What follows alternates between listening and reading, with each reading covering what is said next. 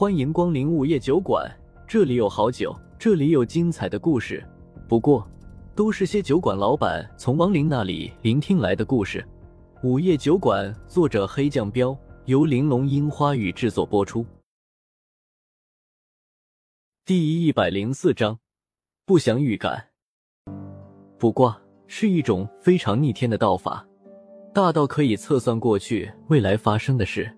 小到可以占卜人的命运以及吉凶，但是掌握这种逆天道法的高人都会受到天谴，像瞎眼耳聋这种身残的天谴最常见。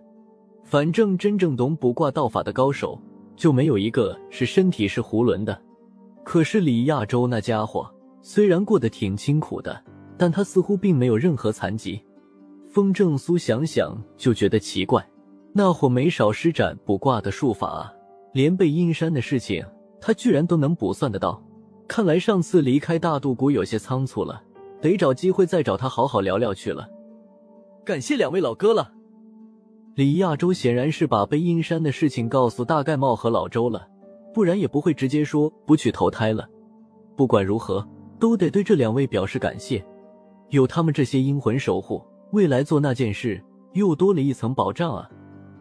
分内之事，风大人就别客气了。大盖帽直接改了口，不再喊风正苏老板了。泡面来了。正在说着话，外面来了一辆货车，谢无鱼从副驾驶上跳下来，直接喊道：“嘿嘿，走，吃泡面去。吃完就上路了。”大盖帽和老周高兴的道，说着就走出了酒馆。大家都来拿吧。谢无虞打开货车的门，冲众人招呼道：“兄弟们，帮忙卸货吧，让大人给咱们煮一碗泡面，吃了就该上路了。”大盖帽一挥手，对门口的阴魂们喊道：“众人都是脸色欣喜，急忙去卸货。”风正苏一看，好嘛，一货车的泡面，只是全都是香菇炖鸡面。风正苏嘴角抽了抽，冲谢无鱼招了招手。谢无语赶紧走过来，咋了？风正苏没好气的问：“怎么全是香菇炖鸡面啊？你憨啊，就不知道买点红烧牛肉和老坛酸菜的？”谢无语苦着脸道：“这真不怪我，现在到处闹疫情，超市里很多东西都断货了，去了好几家超市，都是别的口味的卖光了，只剩下香菇炖鸡面了。”风正苏无语的道。不会吧！真的，一包红烧牛肉和老坛酸菜的都没有了。我和白姐只能把这些香菇炖鸡面弄来了。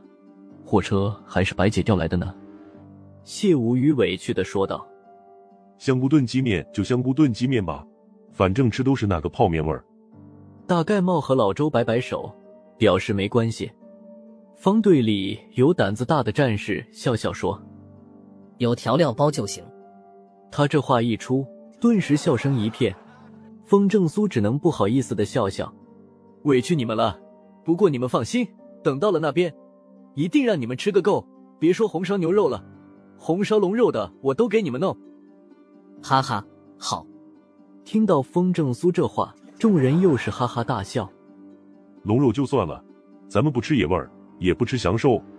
大盖帽笑笑说：“我这就给你们去煮面。”风正苏没再啰嗦，招呼着战士们把成箱的香菇炖鸡面搬到了后厨，然后撕开，把调料和面都下到了锅里。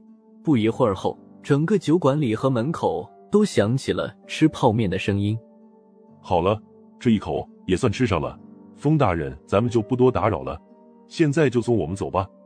等吃完面，大盖帽一抹嘴，对风正苏道：“风正苏拱了拱手。”就将他们带到了仓库，然后打开那道暗门，肃然道：“请兄弟们上路了。”大盖帽和老周一挥手，就率先走了进去。风正苏注视着他们一个一个的离开，等到最后一个战士也进了那道暗门以后，才重新关上了门。老板，有他们这批人加入，相信未来会是一股很强的力量。这时，白三娘有些为风正苏高兴的道。风正苏点点头，李亚洲那小子帮了我一个大忙，欠那小子一个大人情呢。齐了，也不知道他是怎么知道魏阴山的事了。白三娘有些惊讶的道。风正苏道：“不管他怎么知道的，等无量山来人找他麻烦的时候，咱们就不能袖手旁观了。那家伙真是一个神棍，好像就没有他不知道的事似的。不过无量山可不容易对付，他们比道门中的八大宗门要神秘的多。”谢无虞连忙说道：“我也跟无量山打过交道，他们没能把我怎么样。不过我也没占到便宜。”白三娘也跟着说。风正苏皱着眉头道。无量山，我倒是不太担心。按理说，他们前两天就应该来找李亚洲的，可是至今没有什么动静，怕是进城恶人突然增加的原因，跟李亚洲说的变天有关系。嗯，我也有这种感觉。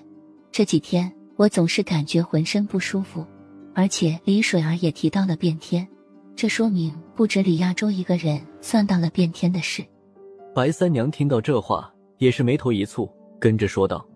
风正苏点点头，转头对谢无虞道：“要不你再去找李亚洲一趟，问问他还有没有别的阴魂。若是没有了，我们就不在酒馆等了。”谢无虞幽怨的道：“得，我现在成你跑腿的了。放心，不让你白跑。等发工资的时候给你奖金。”风正苏笑笑道：“那我现在就去了。”谢无语满意的笑笑，一副这还差不多的样子。再次离开了酒馆，此时已经是下午五点多了。没办法，刚才那些战士的数量不少，即便他们行动已经很迅速了，但还是用了不少的时间。还牢得住吗，白姐？最近一直没有正点打烊，看到白三娘又敬业的坐到了吧台里准备收银，风正苏问道：“怎么，想心疼我，放我假？”白三娘轻笑道。风正苏笑笑说：“以前我一个人的时候吧，其实不像现在这么忙，隔三差五的才会有亡灵来，也不知道最近怎么了。你以为冥王白白给你阴帅令啊？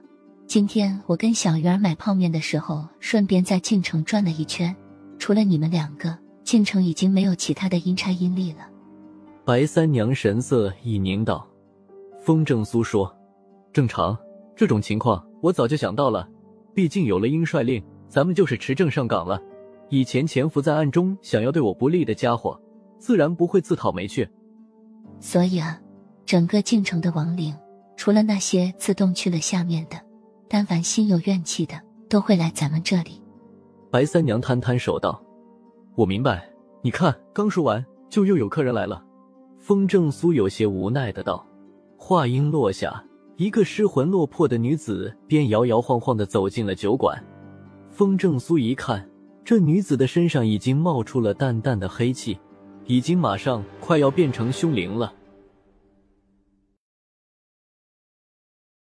又到了酒馆打烊时间，下期的故事更精彩，欢迎再次光临本酒馆听故事。